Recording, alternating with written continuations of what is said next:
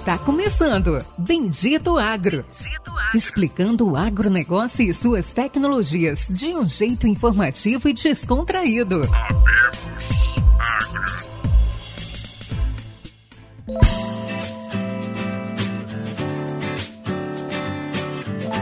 Olá pessoal, sejam todos muito bem-vindos ao Bendito Agro, o seu podcast de agrotecnologia. Eu, Marcos Henrique, aqui falando com vocês, juntamente com os meus amigos Pericles Briante e Luciano Carvalho. Dá um alô aí pro pessoal. Fala pessoal, que é o Pericles falando. Espero aí nesse episódio entregar o melhor que existe aí em tecnologias. Temos aí bastante novidades e coisas interessantes para falar para vocês. Fala pessoal, sejam bem-vindos aí a mais um episódio do Bendito Agro Aqui é o Luciano Carvalho, falando direto do oeste da Bahia, para trazer mais informação e conteúdo agrotech digital para todos vocês. Beleza, beleza. Então vamos lá para o nosso podcast, vamos ver com quem que a gente vai falar hoje. O nosso convidado hoje é Alexandre Santanella, engenheiro agrônomo, muito amigo, brother aí do nosso colega Pericles, né? Tem uma história aí até que eles vão contar mais pra frente aí, né? De pioneirismo no Mato Grosso, de famílias desbravadoras, mas isso vai ficar mais pro fim. Então, Alexandre, ele é RTV na BASF hoje, né? Representante técnico de vendas, atua na região de Sorriso, Mato Grosso. A gente conhece aqui na Bahia, a gente fala muito como a região da 163, que pega ali Sorriso, Sinop, Lucas do Rio Verde, Mutum, uma região muito, muito, muito próspera, uma região muito ativa, ligada no agro a região, acho que do Mato Grosso, do, que eu conheço do Mato Grosso, é uma das regiões mais onde a gente mais tem atividade do agronegócio. Né? Se a gente for pegar ali a região de Mutum, Sorriso e também a região de. Me corrija, Alexandre, se eu estiver errado, região de Campo Novo Parecis, Tangará da Serra. A gente está falando do filé do filé do Mato Grosso. Então, o Alexandre vai estar tá aí, vai dando alô para vocês. Deixa eu só fazer uma, uma breve, um breve resumo. 30 anos de idade, tá entrando pro seleto clube do, ó, daqui para frente é coroa, viu? Já vou falar que eu sou mais velho aqui com 38 anos. Há sete anos no mercado, oito anos de BASF, o cara entrou como estagiário. Hoje, com foco em distribuição, é o Focal Point para a área digital da BASF. Dá um alô aí, Alexandre, para gente. Olá, pessoal. Vamos lá, vamos conversar um pouquinho sobre agrotecnologia e fico aí à disposição para a gente poder conversar sobre essas novidades que estão por vir e o que está acontecendo aqui na região da 163, como você já disse, né, Marcão? Uma das regiões mais prósperas do Mato Grosso. Uma região aí que envolve quatro cidades no nosso eixo que tem mais de 3,5 milhões de hectares de soja cultivado. Então é muita tecnologia, muita inovação que está passando por aqui. Beleza, beleza. Então gente vai começar falando já sobre tecnologia, que é o foco do Bendito Agro, é trazer tecnologia. Primeira pergunta para você, Alexandre. Primeiro assunto que a gente vem trazer aqui na rodada. Uma fazenda hoje, né? Para poder usar todo o serviço o serviço, o que, que a BASF tem disponível de tecnologia para uma propriedade hoje, não só no Brasil, a gente sabe que ela tem uma atuação muito forte aqui também no oeste da Bahia, como em outros locais do Brasil. O que, que vocês trazem hoje de ferramentas tecnológicas para o mercado? Isso, isso, é interessante conversar, porque a BASF ela passou por uma mudança de, de paradigma muito forte nos últimos dois, três anos, né? Desde que ela fez a aquisição do portfólio de sementes de uma outra empresa, ela deixou de ser simplesmente uma empresa de químicos, como até mesmo está no logo dela, que é BASF Recreate Chemistry, e passou para ser uma empresa de soluções para agricultura. Então, quando a gente fala de tecnologia, a gente está envolvendo toda uma cadeia, seja ela na forma de inovação, tecnologia na forma química, com os defensivos agrícolas, seja com tecnologia na semente, com biotecnologia, que tem tanto cultivares de algodão quanto de soja, além de algumas, uma, algumas estirpes que estão sendo utilizadas, por exemplo, no arroz e no trigo, que estão por vir aí, não são tanto da realidade na nossa região, mas são variedades aí transgênicas nessas culturas também, e também entrando cada vez mais forte na área de digital, né, que é essa agricultura digital, uma agricultura 4.0. Então é isso, hoje a base como multinacional está conseguindo encarar essa cadeia como um todo, desde a semente, defensivos agrícolas e soluções digitais. Legal, legal, legal. E aí, pessoal, tem alguma coisa aí para poder perguntar, para acrescentar? Eu tô com uma pergunta aqui que eu acho que vai envolver um trabalho muito do Pericles do Lucian, Alexandre, para você, que envolve o trabalho de nós três aqui, uma experiência que é uma ferramenta específica. Eu vou começar a pergunta, mas eu queria, assim que eu terminar a minha pergunta, que o Pericles já faça também a sua colocação, Lucian, e aí a gente juntando os três aqui na sua cabeça, fazendo essa tempestade de ideias, você dá um feedback pra gente. Perfeito. Beleza, vou jogar na roda a ferramenta que faz os, os que tá fazendo. Eu tô vendo muito, acompanhando uma área em específico aqui na Bahia, que é o imagiamento com voo de vante para aplicação localizada em áreas de soja e algodão. Eu especificamente estou acompanhando uma área para aplicação de herbicida, né, de pós-emergentes na cultura da soja. Então eu estou tendo contato com essa ferramenta, que é o voo do Vante, que faz o voo, identifica, faz o ortomosaico, gera o shape e gera e você pode fazer a aplicação. Fala um pouco dessa ferramenta, mas antes disso, queria que o Pericles aí e o Luciano fizessem também um incremento aí nessa minha pergunta. Pois é, Marcão. Além disso aí que você acabou de falar, da ferramenta Charvel, eu venho acompanhando eles também, acho que de várias frentes, tanto nos Estados Unidos quanto na Alemanha, aqui no Brasil, Bahia, Mato Grosso. E eu acho que o principal ponto é porque drone, porque drone pilotado. Então, assim, recentemente eu acabei de voltar dos Estados Unidos e vi alguns drones autônomos. E eu acho que o principal disso é a quantidade de pessoas para fazer todo esse serviço, entendeu? Então, assim, existe uma demanda, um esforço gigante para fazer algumas áreas pequenas que eu acredito que empresas do tamanho da BASF poderiam estar tá investindo esse dinheiro de uma outra forma. Ô, Marcão, legal. É, eu também acompanhei uma área de aplicação. É, a gente foi fazer um voo, então um plano de voo ali no é, algo extremamente simples e fácil de ser feito. A ferramenta, é, para quem está operando, tem uma facilidade enorme. Uh, o, não tem controle, né? Para quem não sabe ou ainda não viu funcionando, ela não possui controle. Você faz o plano de voo no notebook, sincroniza, sincroniza balança ali três vezes o, o Vante joga e ele sozinho. Sabe o que aconteceu, Alexandre? Aconteceu um negócio interessante. Um carcará. Aqui na Bahia tem muito carcará, cara. E o Vante topou de frente com o carcará. E ele grudou no Vante uh, e o Vante caiu. Longe, lá longe, cara. E, bom, tinha localização ali do notebook, a gente foi atrás do Vante e falei, putz, cara, destruiu, né? Imagina, que ele caiu 200 e poucos metros, né? Se não me, me falha a memória. Chegamos no, no, na localização do Vante, cara, não fez nada. O Vante, ele mesmo com o motor desligado, que ele estava acusando ali, com o motor desligado, ele teve a capacidade é, de vir planando e pousou sem nenhum dano. Nenhum, nenhum mesmo. Uh, esperamos o Vante esfriar um pouquinho, lançamos de novo, terminou o serviço e eu fiquei impressionado com a função, com a durabilidade, com a resistência dele pousar sem motor, foi muito bacana. Uma coisa que me preocupa, Alexandre, eu quero estender a minha pergunta, é que foram mais ou menos três horas de voo para uns 200 hectares. Como é que a BAF está se, se estruturando, se armando para grandes regiões como Bahia, Mato Grosso, para aumentar a área e ter uma capacidade operacional maior? Oh, excelente as perguntas, viu? Vamos lá. Em primeiro lugar, o que, que é a ferramenta? Hoje a gente está com essa ferramenta, quando a gente fala de Charville, a gente está confundindo ainda como se fosse uma ferramenta de mapeamento para identificação de plantas daninhas e geração de mapas de aplicação de precisão. Porém, a Charville, na BASF, ela é a grande plataforma, como se fosse um guarda-chuva para todas as tecnologias que a gente vai trazer para a agricultura digital. Então, o Charville que está no campo hoje é a primeira das ferramentas que a gente está levando para o campo. Seria a primeira ferramenta aí que seria uma coisa mais prática para o agricultor, que está claro nos objetivos da companhia, quando for levar uma tecnologia para o campo, essa tecnologia tem que ter um valor claro para o nosso cliente. O nosso cliente é só e somente só o agricultor. A gente tem que levar algo que seja útil para ele, prático e de fácil entendimento porque a gente teve observando aí algumas experiências recentes de algumas outras empresas do ramo que não tem o core business de agricultura digital, essa agricultura 4.0. Nosso core business, a gente pode falar, era a venda de insumos, venda de produtos químicos. Então, entrar nesse novo segmento demandaria então uma organização e entender qual produto seria mais significativo para o produtor. Nesse primeiro momento, veio aí a plataforma Charville com o Field Management, que é realmente para fazer avaliação no campo e depois gerar mapas de aplicação de precisão. Isso é até engraçado, porque muita gente questiona a gente qual o sentido de uma empresa que vem, vive de vender produtos químicos, vive de vender herbicidas, tá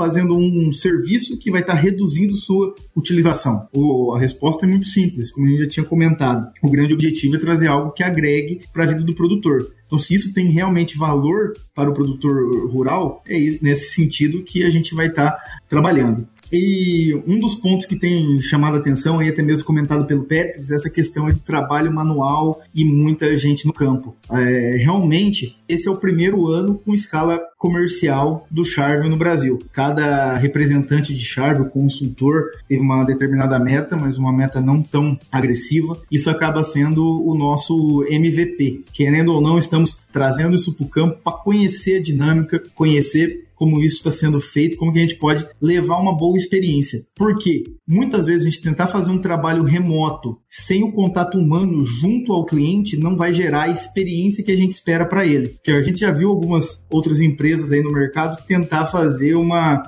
uma prestação de serviço sem a presença física, sem a presença humana, e isso não gerou tanto valor. Por quê? A venda agrícola ainda é uma venda de relacionamento. Vocês podem ver que muitas vezes não se compra simplesmente pelo melhor produto ou pela melhor melhor oferta, mas sim compra de quem você confia mais. É como se fosse uma relação médico-paciente. Da mesma forma, essa relação agrônomo-produtor. Tem que ter um vínculo de confiança, tem que ter aquela figura que pode ser resgatada do momento de dificuldade e ele vai ver que vai estar do lado dele. Então, por isso que hoje, no momento, tem muita gente. Porém, claro, já estão sendo estudadas algumas ferramentas para aumento de escala, né, para ganhar escalabilidade, como, por exemplo, mesmo a questão de uso de aviões para mapeamento dessas áreas e identificação de plantas daninhas. Parece que no primeiro momento a qualidade das imagens não era tão satisfatória quanto o algoritmo estava preparado, Porém, com a evolução da tecnologia dos próprios aviões, isso está se tornando mais factível. Porque, salvo engano, a resolução que é necessária é algo em torno de 2,5 centímetros por pixel. Não tenho esse número na ponta da língua aqui, mas é algo assim. Então, alguns aviões ainda não conseguiam entregar isso para nós e o, e o Vant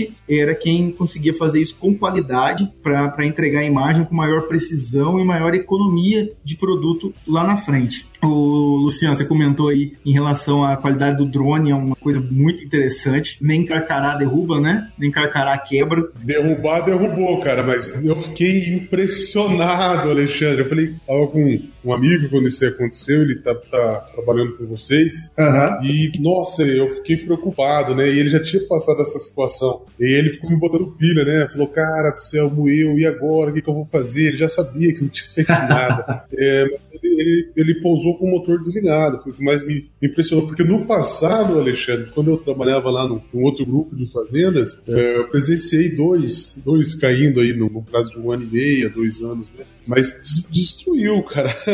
Desmontou. Era um pouco frágil antigamente, né? Mas ele pousou com o motor desligado, só esperamos um pouquinho ali o motor dele dar uma, uma esfriada, dali mesmo ele terminou o voo, cara. Muito bacana. Não, isso é muito bacana, porque um, um drone daquele tem muita tecnologia agregada, não só na questão de georreferenciamento, qualidade de imagem, mas até mesmo na qualidade do material que ele é feito. Não é à toa que um drone daquele vale mais que um carro popular, né? Bem mais, pessoal, bem mais. É bem mais, né? Não sei se pode. Tá mais pra uma Hilux falar o valor aí, mas é um preço de uma caminhonete, né?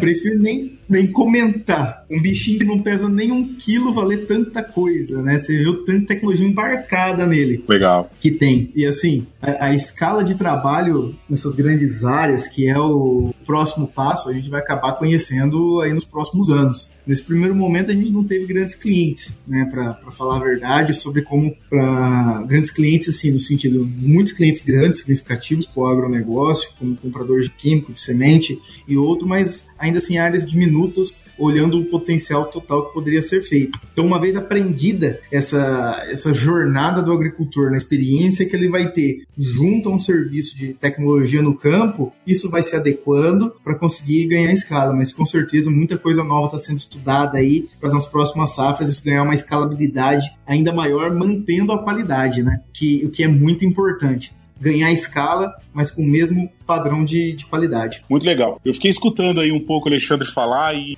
lembrei que, ligando as coisas, né? Quando você fala da escalabilidade, você falou muito sobre isso. E eu vejo que quando a gente falou sobre o voo, a capacidade operacional do Vant, a grande, quando a gente vê, eu estou acompanhando um trabalho desses, a gente vê que a grande dor, né, vamos falar na linguagem moderna hoje, do todo o negócio é o tempo, né? Aquele tempo que, que o produtor não tem, que a fazenda, que a unidade de produção não tem, e que eu vejo que é o grande entrave, né? Quando a gente vai para esse fim de semana mesmo, eu estava com uma amiga minha, né, que veio de Portugal e ela estava falando sobre trabalho com imagem de satélite e tal. E ela perguntou, me questionou, né? Falou, não, tal, o que, que você acha? Ela até tinha mostrado para mim um aplicativo. E eu vi que a resolução era muito baixa, né? Em comparação aos Vantes, ao trabalho que o Pericles faz no Terra Avião, ao trabalho dos Vantes desse trabalho da BASF. E eu falei para ela, falei, olha, o, o, o, ruim, né? O que não é legal na, na imagem de satélite é que você não tem a rapidez, né? Para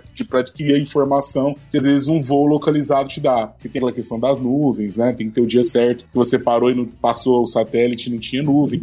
Enfim, falando, voltando dessa questão da dor, né, que o produtor tem é do tempo. A partir do momento que você faz um voo, do trabalho que eu estou acompanhando, eu vi que o grande gargalo ainda, Alexandre, é o tempo em que você faz o voo, né? O Vant faz as imagens, tira as fotos, gera o ortomosaico, aquilo tem que ser processado, né? Você falou aí de, dos pixels, né, de tela, que eu vejo que isso aí é, é algo ainda que ocupa uma capacidade de processamento dos equipamentos em campo. Né? Eu tive uma, uma experiência, poderia elencar aqui os, os, os monitores dos aplicadores que tem John Deere, Stara, Trimble, que equipa New Holland e, e e case, e eu conheço a capacidade de cada um e vejo a demora e a, e a, falta de capacidade de processar essa informação quando ela vem com muito, muito detalhe. Até passei uma situação que a gente teve que quebrar um mapa em vários tamanhos porque os monitores não conseguiam processar o talhão porque era muita informação. E aí isso vai demandando em tempo. E essas aplicações são aplicações que você precisa que sejam feitas assim, meio que emergenciais, né? São meio que apaga-fogo. É um mato que surgiu, vamos pegar o exemplo do, da erva daninha, né? É, da planta, da planta invasora, que é um problema que aconteceu que você não queria e que você tem que resolver emergencialmente. Tá, então falando, qual que é o que, que a, a pensa, o que, que vocês pensam em melhorar, né? Capacidade de processamento, servidor, e o que, que é a saída aí para esse negócio, e se você pode falar sobre isso pra gente. E a gente vê, eu vejo, será que eu tô certo? Que isso é o grande problema para escalar. Eu não consigo ter uma escalabilidade muito grande, escalar muito, se eu não consigo processar muito rápido um número certo de clientes. Vai conseguir, meu, abranger tudo isso aí, todo, toda uma, quantidade de clientes aí via Brasil e começar a aumentar a área? Como que vai ficar isso aí? É, quando a gente entra nesse aspecto aí de análise de imagem, o peso dela é algo bem complexo e difícil até mesmo para a empresa administrar. Quando a gente faz uma, um voo desse de, de Vant, a gente está falando que um, um, talhão vai gerar no mínimo 3 GB de imagem. A gente conhece a, a, situação de infraestrutura de internet do nosso país. E a gente está falando do que, Alexandre? Um talhão, vamos lá, vamos exemplificar para o pessoal que está escutando a gente. Vamos pegar aí um talhão de 100 hectares, né? Que é o tamanho médio de um pivô, de um talhão. Sim, a gente sabe que a gente tem talhões maiores, às vezes talhão um pouquinho menor, um recorte, mas ó, um talhão de 100 hectares, o tempo para poder fazer. Eu sei que o voo, né? O Luciano já falou aí, a gente sabe que eu consigo voar aí, se eu não me engano, 800 hectares a 1.000 hectares num dia. Mas vamos pegar esse talhão de 100 que você começou a falar qual que é o tempo para eu ter o um mapa na mão e conseguir estar tá pronto para poder fazer a aplicação? Bom, temos que pensar em primeiro lugar deslocamento do, do, operador, né? Ele tem que sair da cidade, chegar na fazenda. A gente sabe que nem sempre a estrada é boa, a proximidade da fazenda também não é toda fazenda que é próximo da cidade, então isso pode levar um tempo significativo. O cara vai levar duas horas para chegar na fazenda, dependendo da situação. Aí prepara o voo, faz um voo de 100 hectares, que ele vai levar, o Vant vai levar aí em torno de uma hora em condições normais, correndo tudo bem, se a conexão junto à antena, a central que é colocada dentro do carro funciona, ele vai levar em torno de uma hora, tem que retornar à cidade, subir isso, Hoje, a Basta está contornando essa situação com alguns links dedicados que ela está contratando nas cidades polo. Não são todas as cidades que tem, mas cidades que são mais relevantes para no nível de clientes, como por exemplo uma Campo Novo dos Parecis, que você comentou, uma Luiz Eduardo Magalhães, Sorriso, Primavera do Leste, tem muitos clientes, ela acaba tendo que contratar um link dedicado. E com esse link dedicado, subir essa imagem para o servidor existe um servidor dedicado na Alemanha, exclusivo para o processamento dessas imagens, que ele vai levar em torno aí de 24 horas para estar tá analisando isso. Quando a gente pensa em planta daninha, 24 horas é contornável ainda, ela não tem uma agressividade de dispersão e de crescimento tão grande que 24 horas possa ser significativo. Então, recebe essa imagem de volta para daí voltar à propriedade e colocar o mapa no pulverizador e conseguir realizar a operação. Essa, esse é operacional. Então a gente tem que imaginar que entre uma, um ponto e outro, entre gerar, fazer o voo com o Vant e entregar o mapa, você vai ter no mínimo aí 48 horas para entregar esse produto na mão do, do cliente. Então é um tempo grande, né? Que eu acho que uma das únicas formas que a gente poderia contornar isso é alguma coisa que fica aí no futuro como oportunidade para as empresas telefônicas seria 5G nas fazendas, né? A partir do momento que a gente tivesse uma tecnologia 5G e a conexão entre internet das coisas fosse é, mais automática, isso rodasse de uma forma mais natural, sem tantos empecilhos de deslocamento físico de pessoas, acho que tudo isso ia facilitar, né? Para que ter que se deslocar até a fazenda para entregar o mapa? Por que não colocar isso numa nuvem, que a fazenda tenha um acesso, consiga baixar isso direto na máquina, sem, sem cabo, sem pendrive, isso de uma forma mais dinâmica possível para respeitar o, o tempo da, das plantas, né? Que a gente não obedece ao tempo dos homens, a gente obedece ao tempo das plantas.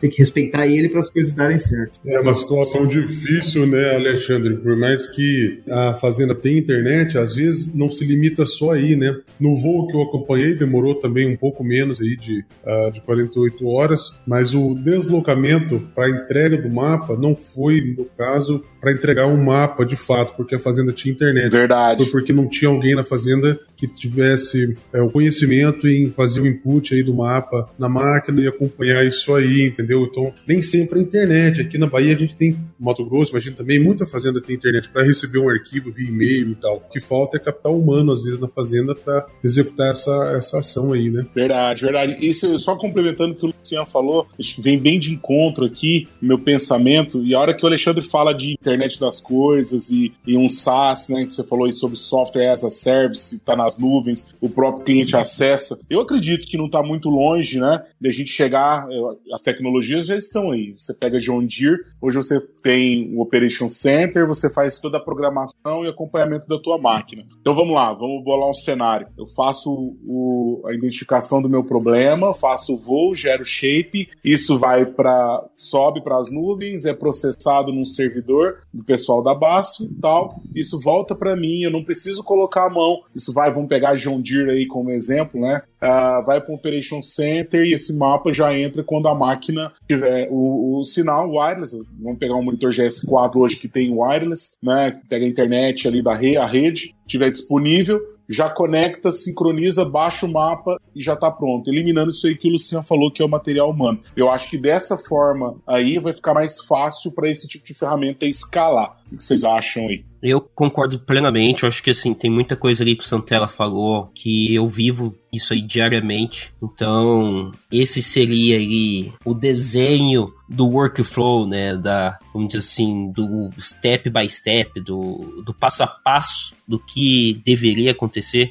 Mas, porém, toda vez que a gente começa a escalar a gente começa a ter vários tipos de problemas. E mencionando o que você acabou de falar, Marcão, esse provavelmente hoje é uma das maiores dores de cabeças que nós temos. E também é um dos maiores limitantes que a Charvio, entre outras empresas, também estão tendo. Porque por mais que você consiga criar o um mapa, por mais que você faça todo um trabalho de processamento, de estudo, você tenha todo esse investimento em tecnologia, a pessoa que comanda o pulverizador, essa pessoa muitas vezes ela não, não, sabe qual é um shapefile lá dentro. Então você tem, além de você ter todo o trabalho de identificar qual talhão precisa ser feito o, o serviço, o voo, você fazer o voo, você processar, você processa em 2.5 centímetros, como o Santella falou, mas para mandar para um pulverizador, para um, um John Deere, eu acho que é GS4 que você falou, você provavelmente você coloca em pixels de 10 por 10, que é a, é a barra de desligamento do pulverizador, do PU. Porém, mesmo você fazendo todo esse trabalho que não é simples, existe uma, é uma demanda de esforço gigantesca, precisa do operador fazer isso acontecer. E esse é um dos grandes aí gargalos que a gente tem hoje no mercado. Então, assim, é bem interessante. Eu acho que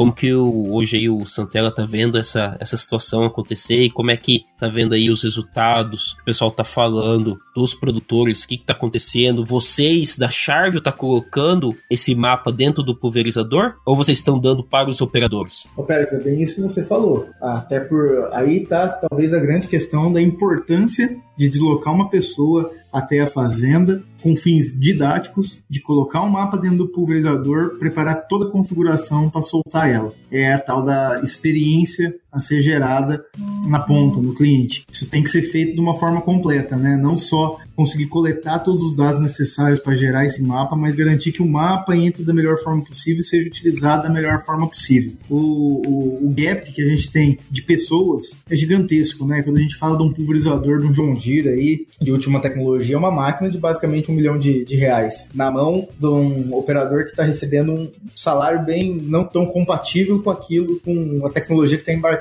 naquela máquina. Então cabe aí uma oportunidade muito grande no, no mercado para estar tá se formando pessoas pessoas para essa nova geração. Não sei quem está prestando atenção nisso, né? Se já, as instituições estão com o foco que deveriam dar na formação de pessoas para essa, essa nova geração de agricultura, essa agricultura digital. Tudo que a gente fala hoje, que está chegando, que está começando, eu acredito que daqui cinco anos vai ser uma realidade muito forte na vida do agricultor e se as pessoas não tiverem a devida formação para estar tá utilizando essas ferramentas, essas ferramentas não, tão, não vão ter validade e podem até perder valor no seu lançamento, porque vão ser entregues, vão ser mal utilizadas e aí vão, vai se dizer, poxa, mas aquilo ali não vale nada. Mas foi só a forma com que foi utilizada que fez ela perder o valor de fato. Legal, legal, legal. A gente vê, vê hoje tudo virando, sim, a gente tinha conversado no início, sobre internet das coisas, a gente está vendo tudo virar em chatbot, né? A gente vê a área de vendas. Esses dias eu falava com um amigo meu que era representante técnico de vendas, falando: Marcão, vai virar tudo chatbot. Meu cliente vai comprar de mim, não vai nem tá, ter contato mais comigo.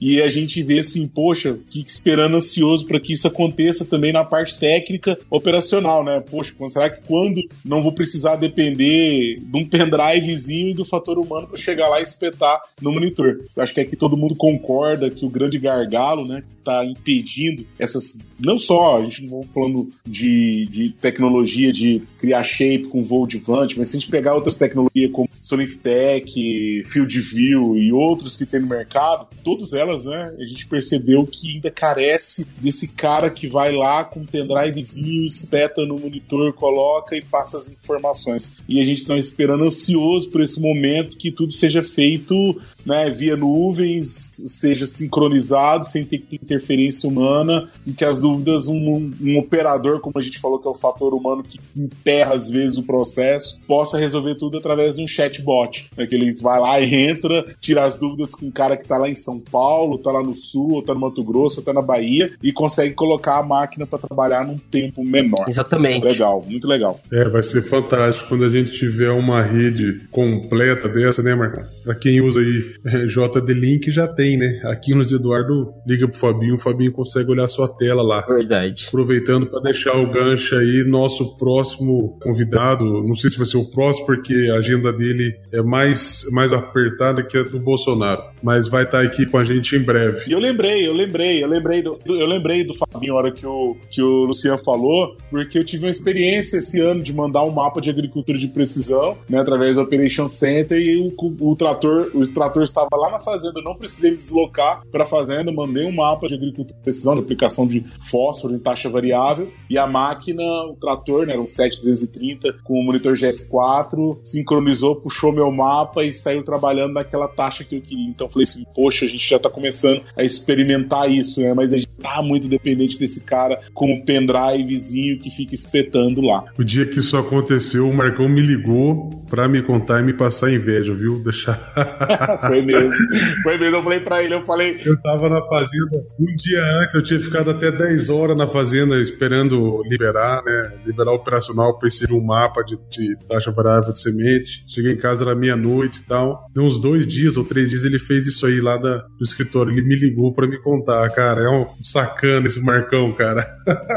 Mas é verdade, cara, a gente fica super, super feliz. E eu tô acompanhando esse trabalho da, da BASF, né? E falei até pro, pro Gabriel, né, é amigo do Alexandre, colega do Alexandre aí, falei para ele, pro Gabriel Mazieiro, falei, poxa, pro Lucas, falei, pô, a hora que a gente puder fazer esse trabalho sem ter que se levar num pendrive, ficar esperando o monitor ficar processando, quando isso tudo tiver azeitado, né, tiver justo, o tempo for rápido, né, pá, mandou o mapa, o monitor do trator tá na rede da fazenda, sincronizou em pouco tempo, já está disponível para aplicar. Aí sim, aí eu acho que a gente vai começar a tomar velocidade nesse tipo de ferramenta e a difusão dela vai ser mais rápida. Exatamente, pessoal. Acho que Marcão, Lucian e a todos os nossos ouvintes, quero só fazer um gancho que no nosso segundo podcast a gente entrevistou o Maurício, eu e o Luciano a gente entrevistou o Maurício, onde ele faz exatamente isso que o, o Alexandre Santella estava falando. Ele faz toda a parte de treinamento e consultoria em agricultura digital. Então ele vai até as fazendas e treina os operadores aí a receber esse tipo de tecnologias, como a da Sharp, como da TerraVião, Soniftech, JD-Link,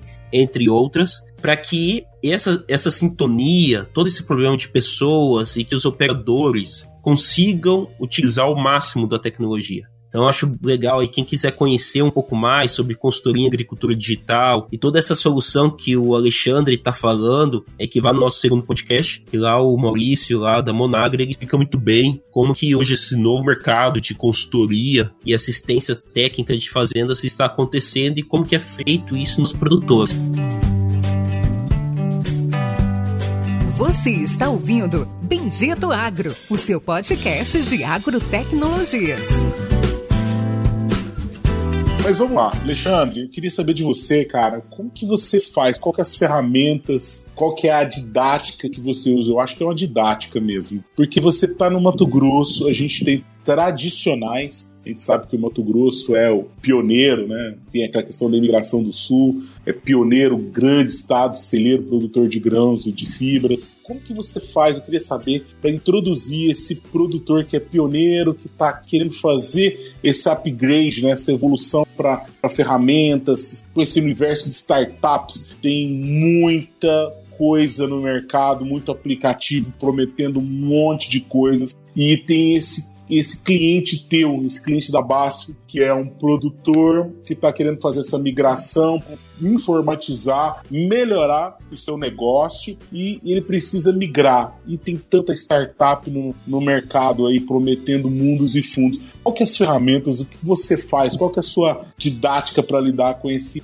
com esse cliente aí, com essa pessoa que é importante aí? Excelente pergunta, hein, Marcão? Isso daí é, acho, um dos grandes desafios que a gente tem aqui na, no campo e na ponta, né? Que nada vale a tecnologia, foi, toda foi todo um investimento, um desenvolvimento, se ela não for aplicado da melhor forma para o cliente final, né? Para o agricultor em si. Como, como a gente faz para introduzir? Em primeiro lugar, é tentar traçar o perfil daquele cliente. Tem cliente que é pioneiro por natureza. Não, não só foi pioneiro para querer vir aqui para o Mato Grosso, mas também tem aqueles pioneiros que gostam de abraçar novas tecnologias. Tudo que é lançamento, ele quer estar tá conhecendo. É o que a gente classificaria aí como um early adopter, né? Então, aquele que vai ser o primeiro a estar tá adotando a tecnologia. Isso aí a gente tem que ter mapeado, mas é um mapeamento que a gente faz basicamente por relacionamento. Pelo relacionamento que a gente tem com os clientes, a gente consegue filtrar aqueles que estão mais dispostos, né, mais susceptíveis a estarem utilizando a tecnologia no primeiro ano. São clientes que têm uma tolerância maior ao erro e que tem uma, um, um orgulho de estar tá falando que eles estão utilizando essa nova tecnologia. Então, por aí você, a gente já começa. Então, uma vez que os early adopters já estão consolidados com essa tecnologia, já estão conhecendo ela do dia a dia, aplicando, as outras ondas vão entrando. Os, os que são mais tradicionais, quando passam a, a, ver o resultado no seu vizinho, como a gente chama esse produtor, esse agricultor de São Tomé, que só acredita vendo, quando ele vê no vizinho que está funcionando, então ele tem uma chance maior de adotar. Então, por aí a gente vai introduzindo. Mas tudo isso é importante que, quando a gente vai fazer uma apresentação, ele consiga ver o valor. E o valor para um agricultor é principalmente aonde ele vai estar agregando em produtividade e rentabilidade. Essas duas palavras têm que caminhar junto o tempo todo. Você levar uma tecnologia que só vai virar custo e não vai agregar diretamente para o negócio dele, ele como empresário do ramo agrícola, não tem nem adianta começar a conversar. Por isso que é importante a gente pegar pegar um negócio formatado, desenhado e conseguir filtrar para ele, ó, se você usar isso, você vai economizar tanto de produto, vai economizar tanto de adubo ou vai gastar isso a mais e garantir uma produtividade maior. Quando você tem resultados, aí o produto fala por si só. E aí a evolução dele dentro do mercado é automática e isso vai crescendo a, a, a passos largos, né? Porque essa, essa geração que está entrando, eu lido muito com um agricultor que tem entre 50 e 70 anos. Porém, os filhos dele já estão se formando em agronomia. E aí, esses filhos estão tentando introduzir uma nova cultura, uma nova filosofia dentro do modo de administrar e gerir a fazenda. Então, isso também pode ser uma porta de entrada para isso se consolidar cada vez mais, mais forte nas fazendas aqui da, da região. Uma coisa que preocupa muito o agricultor é essa onda de um milhão de startups, né? Eu acho que só no Brasil são mais de 400 startups agro. O Pericles, que está em contato com essa turma o tempo todo, pode me corrigir aí. Mas eu acho que são 400, né, Pericles? 1125, para ser mais exato. 1125 startups. Todo mundo quer um. Só no ramo agro, né? Como é que é, Pericles? Isso é no mundo agro. Então, assim, considerando o mundo agro, são. Era 1025, a gente falou no primeiro episódio, e o Maurício me corrigiu para 1125. 2025. Isso mundo agro, mas isso eu acho que é questão de mundo, né? Hoje já são já são 2.225 hoje. Não duvido, não Da semana passada para cá surgiram mais mil. É, não, mas acabou formando uma turma cologral dia 14, daí abriu startup, não arrumou emprego. Mas, Alexandre, você começou essa pergunta, algo que é, acho que para mim é, é fantástico que você acabou de falar, então o produtor não precisa ser um grande produtor, mas é aquele produtor que faz conta na ponta do lápis, que ele está sempre buscando ter lucro. Então se você levar qualquer tipo de startup, qualquer tipo de tecnologia que você mostra que ele vai ter lucro, ele vai adquirir aquilo. Então vamos dizer assim, não é, ele não precisa ser um grande produtor de 10, 20, 50 mil hectares. Pode ser um de mil, mas você tem que mostrar que aquela tecnologia está agregando valor para ele. E daí ele vai aprender a usar aquela tecnologia ou se ele não sabe usar, ele vai, vamos dizer assim, ele vai recusar. Como está sendo essa ponte dessa forma? Ô, Pérez, isso aí é a verdadeira resposta agronômica que eu tenho para você. Depende.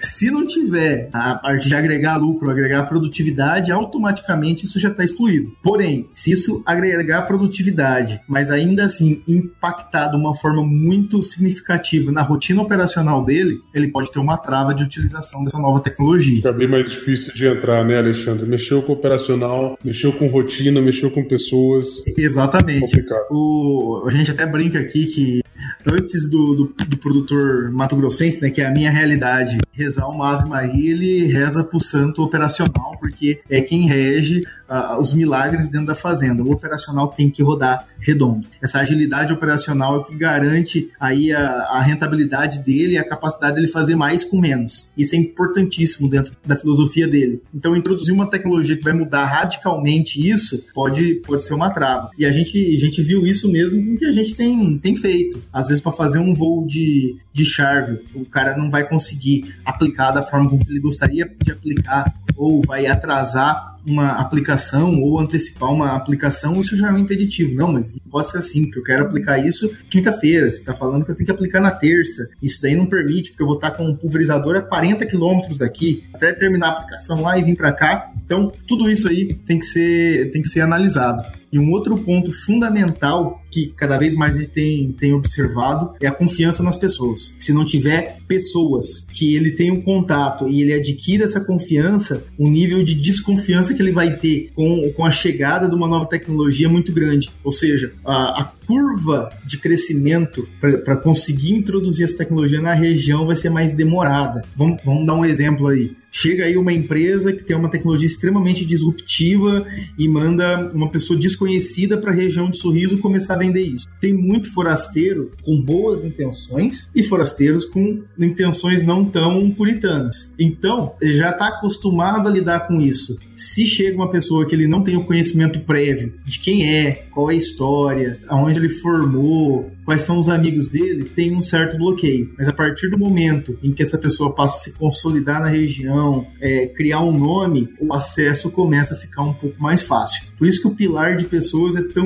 ainda é tão importante no relacionamento junto ao cliente para introduzir uma, uma nova tecnologia. É um ponto muito importante que você ressaltou um pouco para trás aí, Alexandre. Também é a mudança de gerações, né? Eu acho que quando eu falo pela experiência Bahia, né? quando a gente tiver uma mudança de geração, a nova geração assumir que é a, a galera aí que tá com quase nasceu com o smartphone na mão já, né? Que vem da era digital, do agritech, internet, Facebook, enfim. Acho que é, o, o, digital vai entrar bem mais, bem mais fácil, né? Porque a mente está aberta para isso. Outro dia eu vi um, um produtor, o filho dele de 12 anos é o operador de drone da fazenda. Ai, que legal. O menino já voou todos os talhões ao longo da safra de soja, essa safra que a gente está começando a colher agora. Conseguiu mapear mancha de nematóide, mancha de calcário para o pai isso com um drone simples em que ele está fotografando. Imagina, o menino está tá se envolvendo no negócio, está criando um amor, paixão por aquilo que é dele e ainda está trazendo algo novo para o pai, que é um senhor aí de 40 anos, nem é tão, tão velho, né? Pessoa jovem, 40 anos ainda, e está colocando uma tecnologia que ele não tinha domínio. Então isso já está acontecendo. E a gente tem que prestar atenção no negócio. A gente está em 2020, já tem formado em agronomia que nasceu em 1997.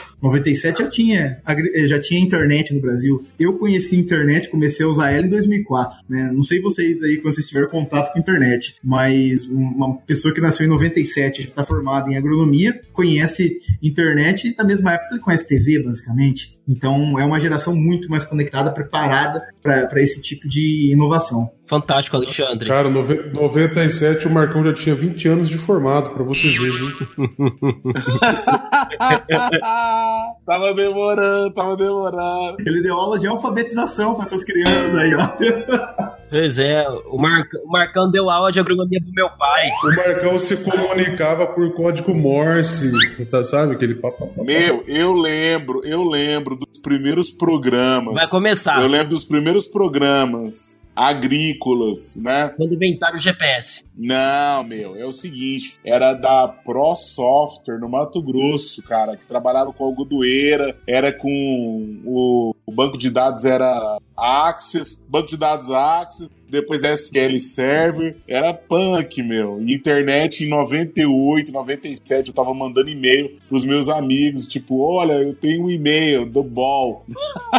Mas isso é muitos mil anos atrás. Mas legal, legal. Muito legal essa, essa, essa um pouquinho dessa história. Mas vamos lá, Alexandre, eu queria saber, né, fora a zoeira aí da galera, o que, que a BASF tem para futuro, o que, que a BASF planeja aí, né, quais são qual é a visão da BASF dentro dessas novas tecnologias, todas essas plataformas que estão surgindo, o que, que a BASF mira, o que, que ela pensa, o que, que ela está projetando aí para o futuro? Então, a BASF está tá tudo ainda muito incipiente, né, algo muito novo dentro da companhia essa questão de agricultura digital. É, é novo para todas as grandes companhias, né? Que a gente tem lidado aí, principalmente essas que vieram do químico ou da, da biotecnologia. Porém, acho que o grande objetivo dela, até mesmo com a plataforma Charve, é estar tá integrando o máximo de ferramentas possível para entregar uma solução personalizada para o cliente. Porque hoje o que acontece? Eu tenho uma, uma startup que tem uma solução para irrigação. Eu tenho uma startup com solução para fertilidade de solo, outra para mapeamento por imagem, outra para gestão financeira da fazenda. Tudo isso separado. Ele tem que ter relacionamento, manter contato com vários profissionais diferentes, várias empresas diferentes, e isso gera um pouco de complexidade para a gestão dele. Então, eu vejo que a Basto está com uma estratégia da plataforma Charve, ter um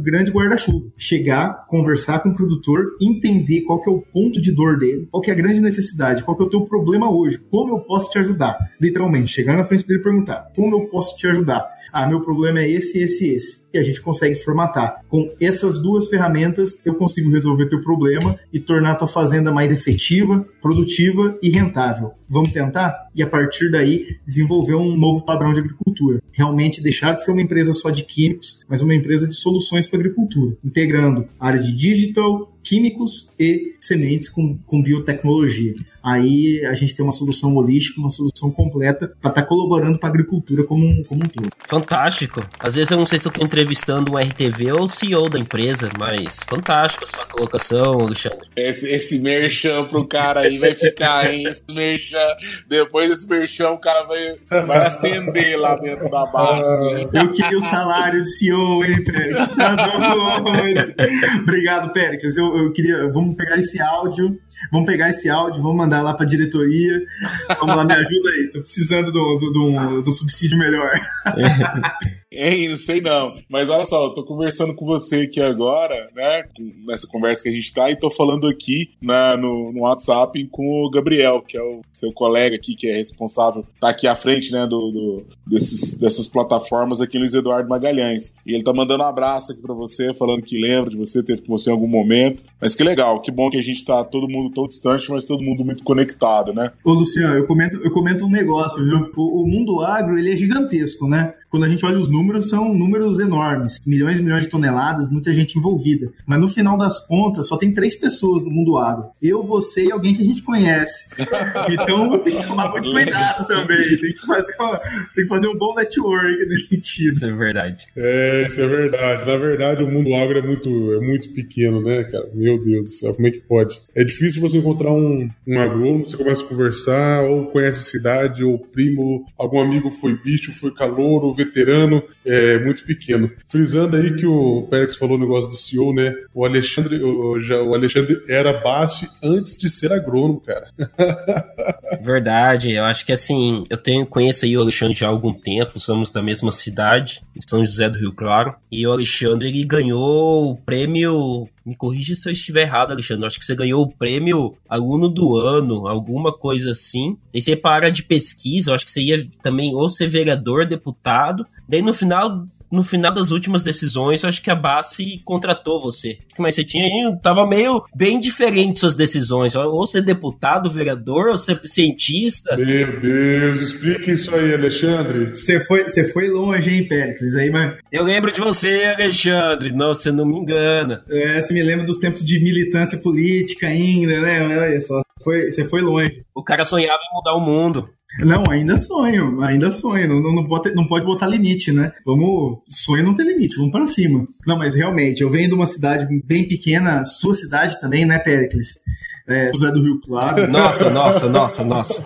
É, não, não, não, ó, ó, ó. Isso eu ia deixar, eu ia deixar, hein, pessoal, eu ia deixar essa fim, mas já que tá entrando, né? Vamos lá, né? Vou ter introdução, só o negócio aqui vira, vira conversa de comadre, né? O negócio já tá, já tá conversa de comadre. E cada um num canto do país. Para quem sempre foi enganado pelo, pelo Péricles, conte a verdade, Alexandre. que Isso. Quem que é? Então, Alexandre, já que a gente tá indo pro, esse, pro fim aí, pro desfecho final, a gente queria saber isso aí. Péricles começou a falar da sua vida, começou a dar algumas pintas aí da, do teu passado, mas qual que é o background aí? Qual que foi o início? Quem que é o Alexandre? Como que você começou? Qual que é a sua história aí, seu início? A gente quer saber como que você chegou aí nesse ponto que você tá dentro da base. Não, show de bola, vamos lá. Então, eu comentei, eu e o Pérez somos da mesma cidade no interior de Mato Grosso. Uma cidade que só chegou ao asfalto em 2005, né, Péricles? Antes disso nem tinha asfalto até lá. Cidade que quando a gente vivia lá era cerca de 12 mil habitantes começou com o objetivo de ter borracha, né, plantio de seringueira. Meu avô foi para lá na década de 80 plantar seringueira, quebrou, lá em São José. Seringueira não,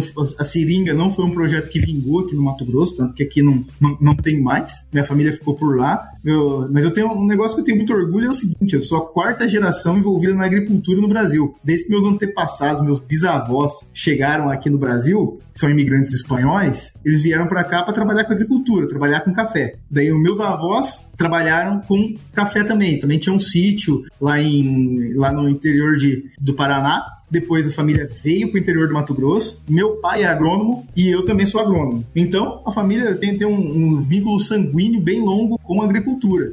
Mas cheguei, saí de São José do Rio Claro em busca de oportunidades para estudar na cidade grande, né, estudar em Cuiabá. Formei em agronomia na, na UFMT de Cuiabá, né, na Universidade Federal do Mato Grosso. Passei em primeiro lugar no vestibular de agronomia lá no ano de 2008. Ganhei bolsa de estudo pra, pra no terceirão, e daí for, passei em primeiro lugar na agronomia, e daí desde o primeiro semestre sempre trabalhando com pesquisa, muito focado em fitopatologia. Né, dos cinco anos que eu trabalhei com pesquisa lá na, na faculdade, quatro anos e meio foi com fitopatologia. Gostava demais de doença para plantas, de plantas, né? E ao longo desse trajeto aí também, né, Pérez, me envolvi um pouco com, com política, fui presidente de juventude de partido político, fui membro do DCE, membro do Conselho de Ensino, Pesquisa e Extensão da Universidade Federal. É, era uma, é, o ano de 2011, 2012 era uma época que eu trabalhava feito maluco. O pessoal fala de faculdade ser uma época de festa, eu fiz o contrário, né? Não sei se, se foi errado, se foi certo, mas era o que eu gostava de fazer só trabalhava, tinha na época era monitor de fitopatologia, bolsista de pesquisa da, da BASF, membro do DCE, do CA, estava em tudo. O dia tinha 30 horas naquela época. E antes de formar, teve uma seleção da BASF dentro da, da UFMT e tive a oportunidade de participar do seletivo. Desde então, fui selecionado e, comecei a trabalhar na área de pesquisa. Trabalhei um ano na área de pesquisa com produtos codificados, né, o 702 e o 703 eram os códigos dele. Hoje são o orquestra e o ativo, né, o ativo, são os dois produtos mais vendidos na BASF. Então, desde, a, desde o do berço, já estava acompanhando a esses produtos que hoje eu represento, hoje eu vendo, posiciono no campo. Legal. Depois disso, fui, fui para São Paulo, saí, o bicho do mato, saiu do interior, foi para São Paulo, ficar um ano e meio na sede da empresa, em 2013, e daí voltei como RTV e tô aí nessa jornada como RTV já fazem cinco anos. É legal ver o background de um cara que começou, né? Assim, tá na empresa desde o estágio, já vão ser aí, então, oito anos, né, Alexandre? Oito anos agora, de fevereiro. Muito legal, muito legal. Então, praticamente é um cara que respira BASF desde que saiu da faculdade, né? Então respira, tá nesse mundo do agro, pleno na veia, e tá com, esse, com essa pegada de tecnologia. Bom, pessoal, eu queria aqui pra gente encerrar, agradecer, né? Fazer um agradecimento aí ao Alexandre pelo seu tempo, sua disposição, estar tá aqui com a gente. Foi muito legal. Acho que a gente conseguiu conversar um pouco sobre problemas, o que está acontecendo, visão de futuro. Um papo muito descontraído. E é isso aí. O que vocês acham, pessoal? Podemos convidar o Alexandre para uma, uma próxima e para um futuro, para estar de novo com a gente? Eu gostei do papo. O que vocês acham? Acho que foi fantástico, acho que foi muito interessante. Acho que dá para convidar o Alexandre aí mais vezes. Tem bastante coisa que ele trabalhou, como produtos decodificados, outros tipos de tecnologias que não são só digitais, mas outros tipos de tecnologias que ele citou lá no começo estão vindo para o mercado, como que isso vem, como que é feita essas tecnologias em semente, em produtos. Acho que isso aí será um grande papo aí para o futuro. Com certeza, foi muito bacana. Obrigado, Alexandre, pela, pela presença, pelo tempo dedicado aí. Acho que é algo legal de ser falado. Agora são um pouco mais de nove horas da noite, então Estamos todos nós aqui. Hoje eu fiquei sem janta na fazenda. De novo, esse papo está sem janta. Meu Deus, meu Deus. Tá bom, todo mundo já sabe que você não jantou. De novo esse papo, Luciano. Meu Deus. Ah, de novo, de novo. Fiquei sem janta por falta de organização aí, mas tudo bem. A gente vai fazer uma cotinha no podcast para você nunca mais ficar sem janta, Luciano. É verdade. Mas assim, ó, são mais de nove horas. Estamos nós quatro aqui dedicados a fazer esse conteúdo, a levar isso aí para para os nossos ouvintes. Uh, obrigado, Alexandre. Acho sim, cara. Acho que, conforme você falou, tem muita coisa que está vindo, uh, muita coisa nova que a Basta vai trazer. Assim que uh, for liberado aí, de ser divulgado. Com certeza. Acho que a gente pode ir atualizando e conversando, né, pessoal? Ô, pessoal, eu que agradeço a oportunidade, papo muito enriquecedor. É melhor do que poder falar e poder ouvir aí a opinião de vocês, estar em contato com com essa turma tão antenada, ligada aí no que está acontecendo no agronegócio de diferentes regiões do Brasil. Podem contar comigo, fica aí meu contato. Se vocês precisarem da minha parte, eu estou à disposição. Parabéns mais uma vez aí pela iniciativa Bendito Agro, que eu acho que é fundamental a gente ter conteúdo de qualidade né, nos podcasts para o agronegócio. É a, a mola propulsora do nosso país e que é tão atacada e poucas vezes defendida e poucas pessoas conhecem o tanto de iniciativa inteligente e importante importante que está acontecendo por trás do, do agronegócio. Contem comigo aí, parabéns mais uma vez por esse podcast e essa iniciativa. Aí, obrigado, Alexandre. Valeu. A sorte do Périx é que o, o bastidor não foi gravado hoje, é que senão o Périx estava enrolado, hein, cara. Alexandre contou cada história do Périx. É verdade, é verdade. O que acontece em Bria Norte fica em Bria Norte. A gente não vai ah. comentar aqui. Bria Não, tem tanta história daquele lugar, Deus que me livre. Legal, gente. Então é isso aí. Aqui fica para vocês um abraço do Bendito Agro. Acompanhe a gente aí, né? Muito bom ter vocês. A gente está evoluindo a cada passa. A gente vai trazer, tentar trazer cada vez mais pessoas aí como o Alexandre que enriquecem muito o programa. Obrigado por tudo aí, continua com a gente acompanhando e até a próxima. Valeu, pessoal. Até a próxima, gente. Um grande abraço. Valeu, até a próxima. Não deixe de nos seguir no Instagram Bendito Agro. Um abraço.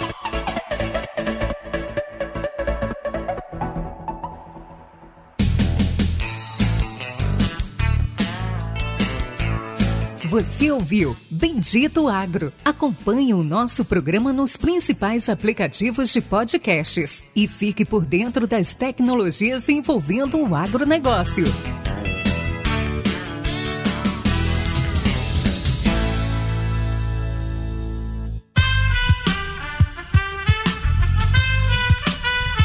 Este podcast foi editado por Aerolitos Edição Inteligente.